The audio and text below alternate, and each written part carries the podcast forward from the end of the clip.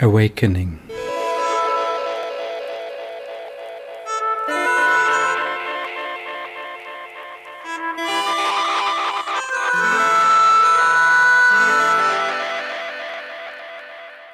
Alisa hatte gerade den ersten Daiquiri des Tages getrunken, als ihr Slate einen Anruf von Thomas anzeigte. Im Pacific war es wie gewöhnlich so laut, dass sie zur Tür sprinten musste und die Gelegenheit nutzte, eine Zigarette an der frischen Luft zu rauchen. Es dämmerte gerade und eine Schar von schwarzen Vögeln flog knapp über die Rückseite der steinernen Ernst-Thälmann-Statue hinweg, die auf ihrem bronzenen Sockel die turbulenten 2020er Jahre überdauert hatte. Auf die Entfernung sahen die Vögel aus wie mit schnellen Pinselstrichen gemalt. Als ihre Zigarette brannte, hatte der Anrufer bereits aufgegeben. Alisa drückte auf Wiederwahl und nach wenigen Sekunden war Thomas am Apparat. Hey, da bist du ja, geht's gut? Ohne eine Antwort abzuwarten, sprach er weiter. Ich habe dich angerufen, weil es ein paar neue Entwicklungen bezüglich unseres kleinen Experimentes gibt. Alisa sog langsam den Rauch ihrer Zigarette ein. Ich höre. Wenn Thomas durch ihr abgeklärtes Desinteresse irritiert war, so ließ er es sich nicht anmerken. Wahrscheinlich war er einfach zu erpicht darauf, seine Neuigkeiten loszuwerden. Also, die Arbeit geht leider nur schrittweise voran, da ich das so zwischen Vorlesung und Forschungsarbeit packen muss. Jedenfalls habe ich mittlerweile eine ganze Reihe von Regelwerken ausprobiert. Aber nach einer bestimmten Anzahl von Generationen beginnen sich die entstehenden Muster immer zu ähneln. Sie zeigen die bekannten Figuren, fangen an zu pulsieren oder fliegen aus der Matrix raus in endlose Weiten. Ich habe einen neuen Gleitertypen entdeckt, aber das interessiert höchstens ein paar Freaks, die Muster aus zellulären Automaten sammeln und kommentieren. Und es gibt nicht noch ein Regelwerk oder einen Ansatz, den du übersehen hast? fragte Alisa. Ich glaube kaum.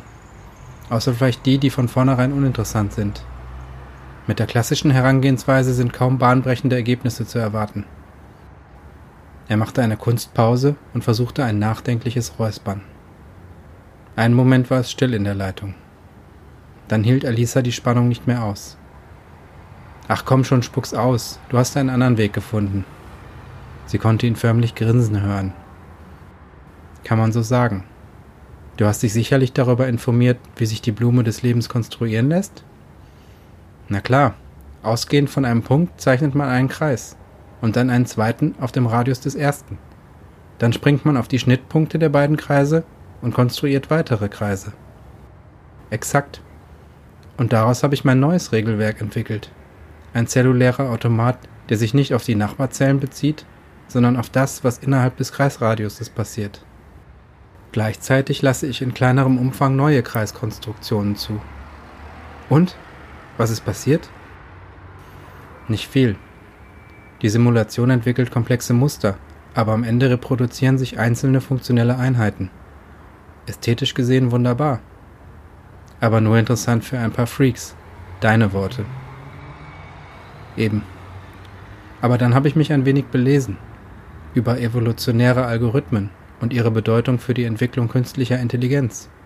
Da sind neuronale Netze sehr wichtig. Also habe ich ein neuronales Netz konstruiert im Prinzip ein Hopfield-Netz, das aus kleinen Kohonennetzen besteht. Was für Netze? Egal. Wichtig ist, dass es nun hunderte von Conway-Games gibt, die in einem neuronalen Netz miteinander verschaltet sind. An einige Eingänge habe ich externe Signalquellen angeschlossen. Zufallsgeneratoren, wenn du so willst. Webfeeds, FM-Radios, Kameras und so'n Kram. Außerdem kann die virtuelle Maschine jetzt Outputs generieren. Text, Video, Sprachsynthese Stopp mal! Thomas hatte sich geradezu in Rage geredet und Alisa kam nicht mehr mit. Wieso denn externe Signalquellen? Die Maschine muss von Anfang an in die Lage versetzt werden, Erfahrungen zu sammeln. Außerdem muss es Grundoptimierungsziele geben, die eine Bewertung der Erfahrungen ermöglichen. Offenbar hatte Thomas ein produktives Eigenleben entwickelt und die Ideen antizipiert, die ihr bisher nur halb bewusst gewesen waren. Irgendwie ging er das zu schnell. Was könnten das für Ziele sein? Ach, ich habe einfach eine Reihe von mathematischen und philosophischen Standardproblemen gefüttert, und wenn eine neuronale Einheit lange Zeit nichts liefert, wird sie eliminiert. Selbsterhaltungstrieb. Alisa zuckte zusammen. wenn man von einem menschlichen Wesen reden würde, wäre das ganz schön pervers. Krass. Hat das wenigstens zu befriedigenden Ergebnissen geführt?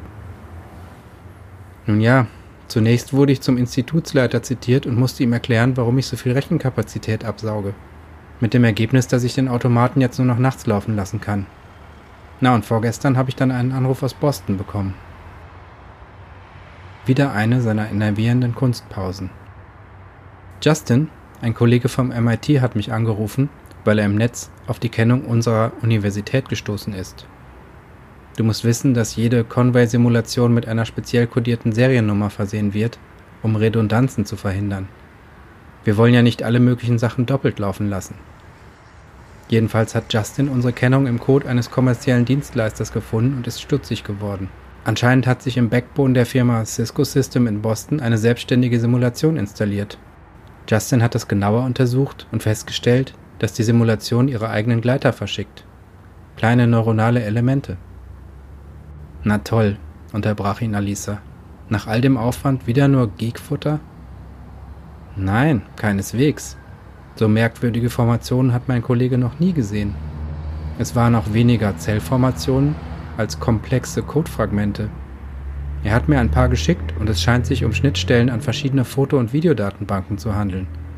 Deren Feeds werden anschließend wahllos an verschiedene Rechenzentren verschickt. Keine Ahnung, was dann damit passiert. Eine ist jedenfalls als E-Mail bei Justin gelandet. Hm. Hilf mir ein wenig auf die Sprünge, Thomas. Was ist daran jetzt so besonders? Ungeduldig blies sie den Zigarettenrauch in die kühle Abendluft. Na hör mal, eine komplexe Conway-Simulation mit der Kennung unserer Universität, die sich selbstständig auf einem kommerziellen Backbone installiert und eine Gleiterkanone entwickelt, die neuronale Elemente verschickt? Es dauerte einen Moment, bis die Information zu Alisa durchgedrungen war. Okay, I see. Kannst du herausfinden, woher das Programm kam und wie es dorthin gelangt ist? Schon passiert. Thomas konnte den Triumph in seiner Stimme nur schwer verdecken.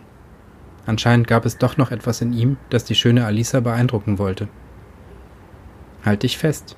Ich bin ins Labor gegangen und habe mir das Logbuch des neuen Regelwerks angesehen. Anscheinend hat mein lokales Spiel des Lebens ein Kommunikationsprotokoll geschrieben und sich durch das Intranet der TU nach draußen geschummelt. Die Blume des Lebens ist ins Netz gewuchert. Ganz so pathetisch hätte ich es vielleicht nicht ausgedrückt, aber ja, es sieht ganz so aus. Alisa entschied, dass dies einen weiteren Drink wert war.